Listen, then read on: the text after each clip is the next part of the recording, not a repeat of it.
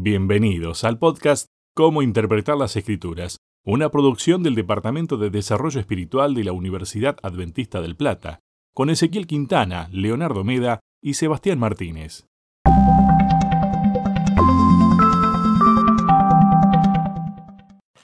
Hola, ¿qué tal? Bienvenidos a un nuevo repaso de la guía de estudio que estamos eh, disfrutando estos tres meses y que lleva como título Cómo interpretar la Biblia. Estamos en la séptima semana, lección número 7 y como siempre me acompañan dos grandes capellanes de la Universidad Adventista del Plata, el señor Leo Meda y el señor Ezequiel Quintana. Ezequiel, bienvenido, ¿cómo estás? ¿Qué tal Seba? ¿Qué tal Leo? Un gusto poder acompañarlos. Así que acá estamos también una semana más. Estamos con un tema muy interesante. ¿Cómo anda el señor Leo Meda? Bienvenido. Muchas gracias Seba, ¿cómo andan muchachos? Es un placer, siempre se los digo y realmente es un momento que espero porque aprendemos y ojalá ustedes también puedan disfrutarlo tanto. ¿Dónde nos pueden escuchar? ¿Dónde nos pueden ver, Leo? Aquellos que quieran del otro lado interactuar con nosotros. Muy bien, estamos en diversas plataformas. La principal en la que estamos apuntando es a YouTube, pero también en Spotify. En YouTube nos encuentran como Break Wap. Acuérdate, suscríbete, apretá la campanita para que te notifique cuando subamos el repaso. ¿Mm? Después, en Spotify, ahora que podemos salir quizás a dar una vueltita y hacer un poquito de ejercicio,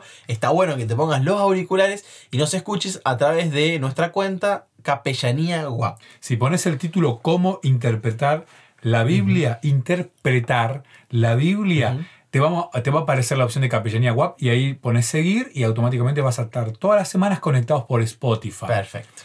¿Cómo nos encuentran en Facebook, mi estimadísimo Ezequiel? Bueno, también en Facebook estamos presentes, Capellanía WAP. Nos van a poder encontrar ahí el Facebook, poner. Los invito a que lo puedan ver al video, compartirlo para que esto se pueda hacer más viral, más personas puedan disfrutar de este repaso de escuela sabática. Así que bueno, están invitados a compartir el material. Estamos en la séptima semana y le voy a pedir a Ezequiel si me puede decir el título de esta semana y el texto bíblico para memorizar aquel que vamos a usar casi como fundamento de esta semana. Totalmente. Dice idiomas, texto y contexto. Bien. Algo que habíamos mencionado en algunas otras lecciones anteriores, pero ahora vamos a hacer un poquito más de énfasis o de foco en este tema. El texto clave. Tomad este libro de la ley y ponedlo al lado del arca del pacto de Jehová vuestro Dios, y esté allí por testigo contra ti.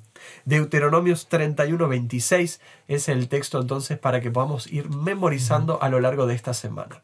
Esa última parte, testigo contra ti, me llama mucho la atención y la subrayé y se me había venido una palabra eh, a la mente y también la anoté, la palabra espejo. ¿no? ¿Qué representa un espejo? Algo donde nosotros nos podemos comparar. Y eso es el propósito de la ley de Dios para nosotros. Un espejo en el que nosotros podamos estar ahí contra ti, dice, ¿no? Algo frente a vos en el cual te puedas contrastar y, y puedas ver cómo estoy yo ante Dios, ante la ley de Dios, que es la que me va a orientar, me va a ir guiando. Ese era uno de los propósitos de Moisés al escribir el libro de Deuteronomios, era dirigirse al pueblo y decirle, muchachos, hay decisiones que tienen que tomar. Van a decidir por Dios, aquí están las bendiciones, aquí están las maldiciones. ¿Qué van a hacer? Y los insta a mantener la fidelidad a, a Jehová. Bien, después vamos a hablar de los autores, del contexto, pero hablemos del idioma. La Biblia está traducida a todos los idiomas, Leo, y tenés idea más o menos cuántos idiomas hay en el mundo. Ese es un punto interesante porque, por ejemplo, lo que acaba de hacer ese, de hacernos este ejercicio de decir espejo en vez de testigo, ese, ese, ejercicio lo podemos hacer porque lo tenemos en nuestro idioma, ¿no? Incluso cuando ese comentaba que la palabra se le vino a la mente, se le vino en español, me imagino. Eh, No sé si es así ese. Totalmente. Y esto es porque nosotros tenemos la Biblia en nuestro propio idioma.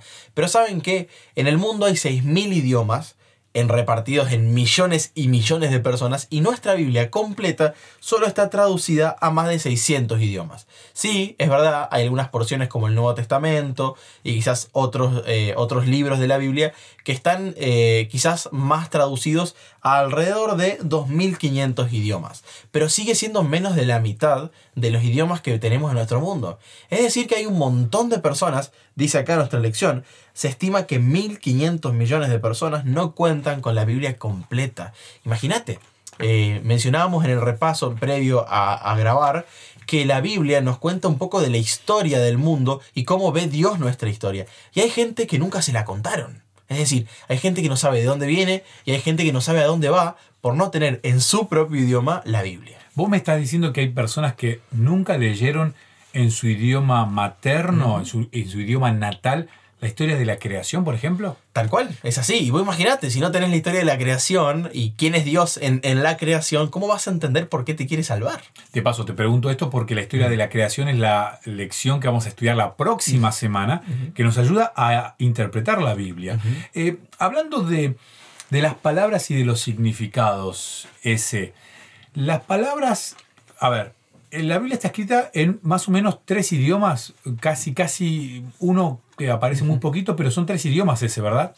Eh, sí, está, mayormente encontramos el idioma hebreo, que es lo que compone el Antiguo Testamento, con algunas pinceladas en Esdras, en Daniel, del arameo, otra lengua muy hablada en ese entonces. Ya pasando un poquito más el, transcurrir de la historia, encontramos que el Nuevo Testamento se escribió en griego, el griego koiné, una lengua, ese griego común, cotidiano, el de, el de la calle, ¿no? Ese que hablaban, incluso los, los que no sabían leer ni escribir también lo hablaban.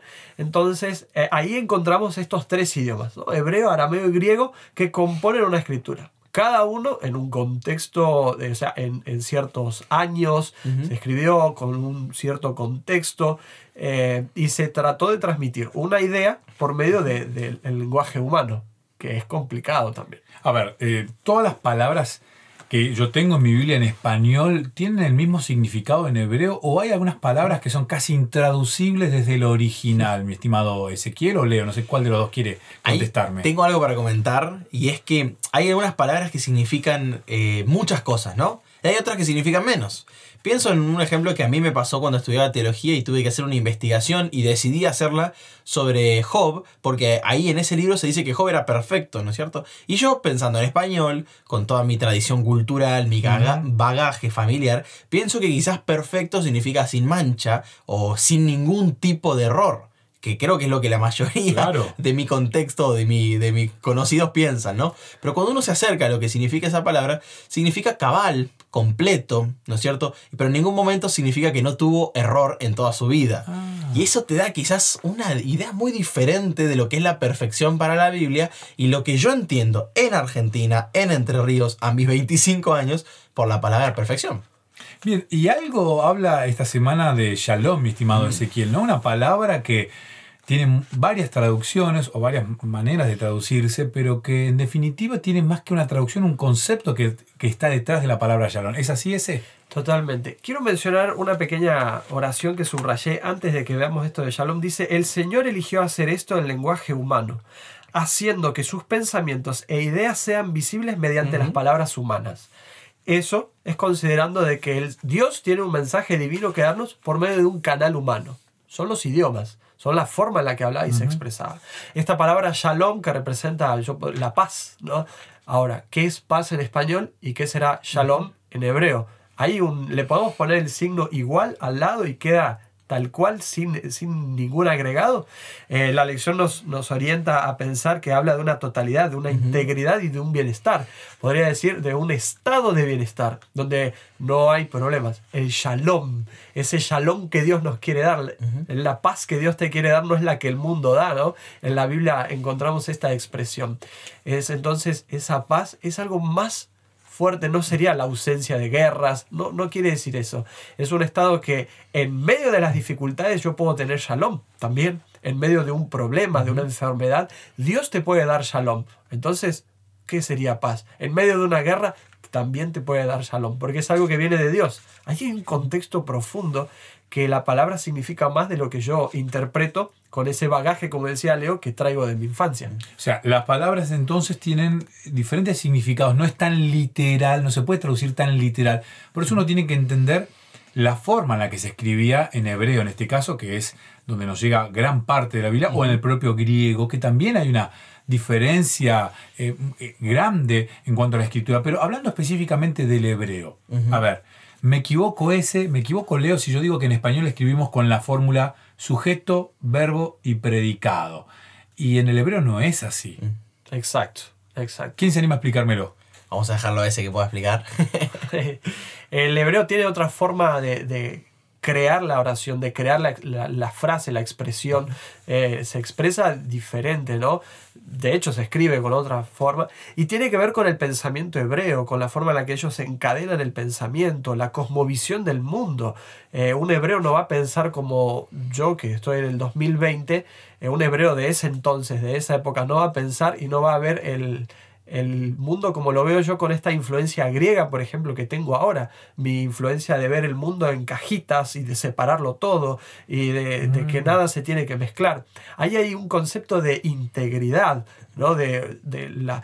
Muchas veces hablamos de la salud integral. Bueno, aquí vamos a hablar de un mensaje integral, de un contexto integral. No puedo separar el trabajo de la familia y mi relación con Dios de mi relación con mis seres queridos. No lo puedo. El hebreo, en su forma de escribir, en su forma de hilar las oraciones, también va a hacerlo y lo va a expresar de esa forma. Tal cual. A ver, y usa la repetición como una herramienta para fijar ciertos conceptos el hebreo. Tengo acá un, un- un ejemplo de Isaías 6.3, donde dice, Santo, Santo, Santo, Jehová de los ejércitos. Tres veces. Tres veces. Parece que cuando hablaban de atributos de Dios, repetían tres veces para enfatizar justamente, "Mira, estoy hablando de algo que es de Dios, un Sí. atributo de Él. Que te quede claro que es santo. Tal cual. Incluso algo que, que mencionábamos antes de grabar el repaso, hablábamos del quiasmo, ¿no es cierto? Esta forma de estructura literaria donde puedo enfatizar por el lugar donde se encuentra en el desarrollo de la idea, la, la frase o la palabra en específico. Entonces, en el lugar en el que está, me indica que es importante o es la idea central y lo demás acompaña o es instrumental a lo que estoy queriendo decir, ¿no? Entonces, todo este tipo de formas de escritura, de forma de pensamiento, ¿no? Empecemos por ahí, son formas de pensamiento que se traducen en escritura, nos ayudan a pensar que nosotros tenemos que hacer un ejercicio, un ejercicio de interpretación, un ejercicio de traducción. Y hay un detalle más, que esto quizás no todos lo han pensado, porque no todos pasaron por una facultad de teología, y es que hay términos que solo están sola vez en la Biblia, Seba. Una sola vez. Solo una. Solo una, los famosos apax legomenon, que eh, no tenemos posibilidad de contrastar con otros párrafos donde se encuentren. Y esto plantea realmente un gran desafío para saber qué significan esas palabras. Hay métodos, hay formas, pero sabemos que quizás no son literales, como vos lo decías, ¿no? Yo me animo a decir, eh, corríjanme, ¿eh? pero en este momento de, de cuarentena, de aislamiento, eh, una, tenemos la buena excusa de poder estudiar el hebreo, que uno se asusta cuando lo ve, ve las rayitas, pero cuando uno entiende lo que significa cada símbolo, eh, a qué letra equivale de nuestro idioma, y empieza a entender cómo funciona el hebreo, me animo a decir que no es tan difícil y que con un estudio de unos seis meses, ocho meses, uno puede agarrar un ejercicio interesante y descubrir grandes verdades en la Biblia. ¿Estoy exagerando ese? No. Eh, de hecho, es lo que Dios quiere que nosotros podamos hacer, ¿no? Tener un estudio profundo, acercarnos a la Biblia, buscar eh, su, su contenido eh, eh, y traerlo a nosotros. Estoy totalmente convencido que el Señor, mediante su Espíritu Santo, por más que nosotros podamos plantear que estos son desafíos de traducción, desafíos de comprensión del contexto original o de la intención del autor, el Señor quiere que nosotros podamos entender y lo puede hacer. Eso es lo que hablamos también de la revelación, de la inspiración y de la iluminación. El Espíritu Santo nos puede iluminar para comprender la Biblia en nuestro idioma, con nuestro contexto, con lo que significan las palabras para nosotros hoy. Eh, de hecho, estaba acordándome del ejemplo de cuando Jesús habla y dice, de cierto, de cierto te digo. Él era un hebreo, no, un, un griego parlante, pero con una mentalidad de hebreo. Estaba en el pueblo de Israel, vivía en Judá, en Jerusalén. Eh, él estaba ahí en, en esa zona, Nazaret, y viajando, pero él era un hebreo, estaba hablando en otro idioma que no era en el que su mente estaba, con el que su mente fue construida, fue creada, ¿no es cierto? Eh, fue pensando como, como un hebreo, como eso que mencionábamos recién. Tal cual. Eh, pregunto, hablaste recién del contexto. ¿De, de qué hablas cuando hablas del contexto? ¿Y cuán importante es el contexto en la Biblia? No sé si Leo es, ¿quién se anima a responderme? Podríamos decir que el contexto es eso que rodea a, a- a un, a un punto en la Biblia. Yo voy a poner el dedo sobre cualquier versículo en la Biblia. Voy a señalar aquí, ese es un punto de partida. Entonces, el contexto va a ser todo lo que rodea, a- lo que rodea este texto. Hay un contexto inmediato y un contexto más lejano. ¿no? Eh, entonces, yo tengo que ver la historia. ¿Cuál es el hilo de la historia? ¿De qué viene hablando?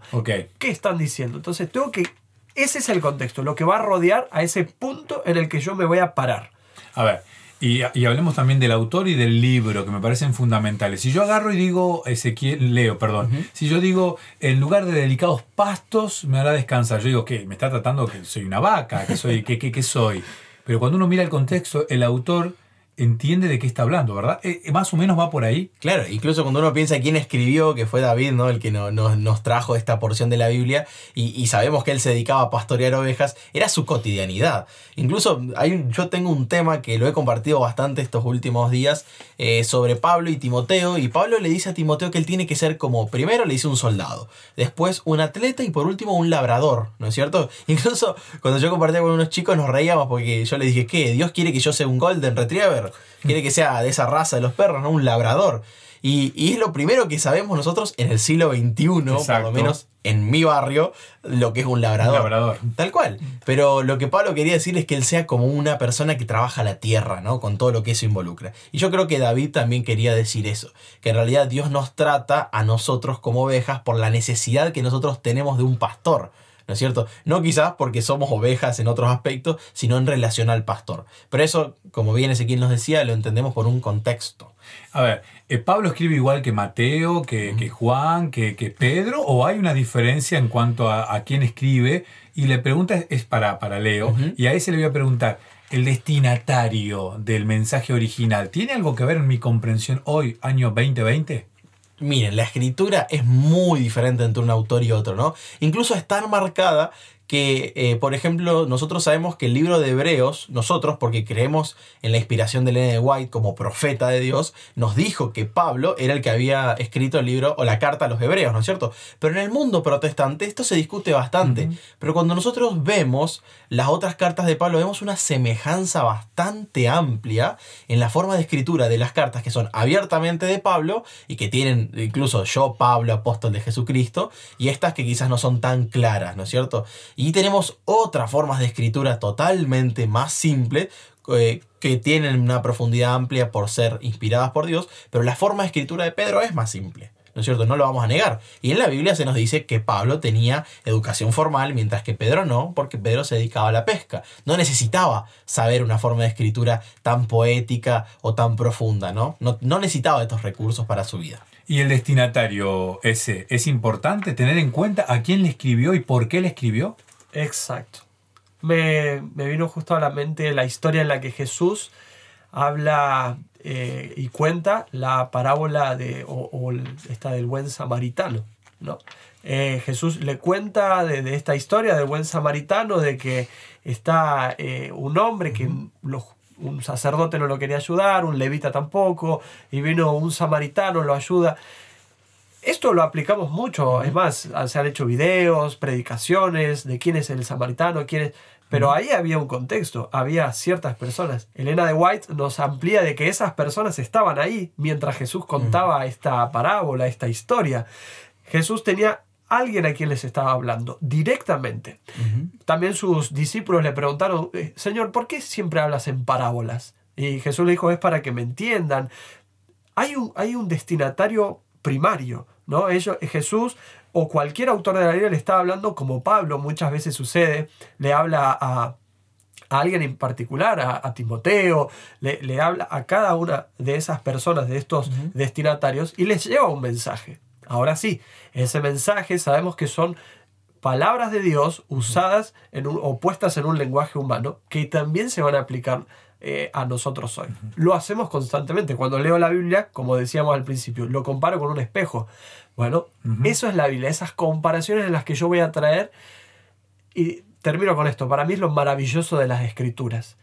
Que después de tantos años se sigue aplicando a mí, a mi vida. Y se va a aplicar a mi hija, y se va a aplicar a, a mi vecino, y se va a aplicar a cada uno de nosotros en el contexto en el que estemos. Es maravilloso y es de Dios. Es, es sentir que uno lee la Biblia y dice, parece que me la escribió solamente a mí. Totalmente. Y le pasa a ese y le pasa a Leo. La última pregunta y ya cerramos. Pregunta para, para, para Leo. ¿Qué herramientas tengo para, para ayudarme en esto del estudio de la Biblia? ¿Hay algunas herramientas que puedo yo sumarle, además de la lectura diaria a la Biblia?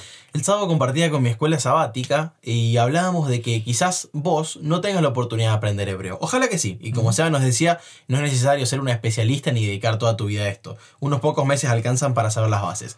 Pero si no tenés la oportunidad, por lo menos aprender a comparar Biblias en español. Agradezcamos a Dios y nosotros tenemos muchas, pero muchas versiones en español y las podemos comparar y contrastar. ¿No es cierto? Y esto es algo que está muy bueno porque cuando yo contrasto tengo que saber que estoy contrastando dentro de la misma unidad. No estoy sacando de contexto, ¿no es cierto? Porque bueno, hay gente que contrasta más abiertamente y llega a conclusiones mucho más abiertas. Ahora, ¿qué puedo hacer yo? Bueno, me sitúo dentro del libro donde tengo esta porción de la Biblia que quiero saber qué significa y me fijo dentro de esta unidad llamada libro que tiene un autor y tiene destinatarios particulares, me fijo qué quiso decir ese autor, ¿no es cierto? Bueno, ahí puedo comparar en diferentes lugares donde aparece la misma palabra, si tengo la suerte, ¿no es cierto? Y bueno, y después ver el contexto eh, mejor dicho, el género del libro, ¿no? Tenemos libros históricos, tenemos recopilaciones, tenemos cantos, tenemos libros proféticos, y esos son otros tipos de unidades por género literario que a mí me permiten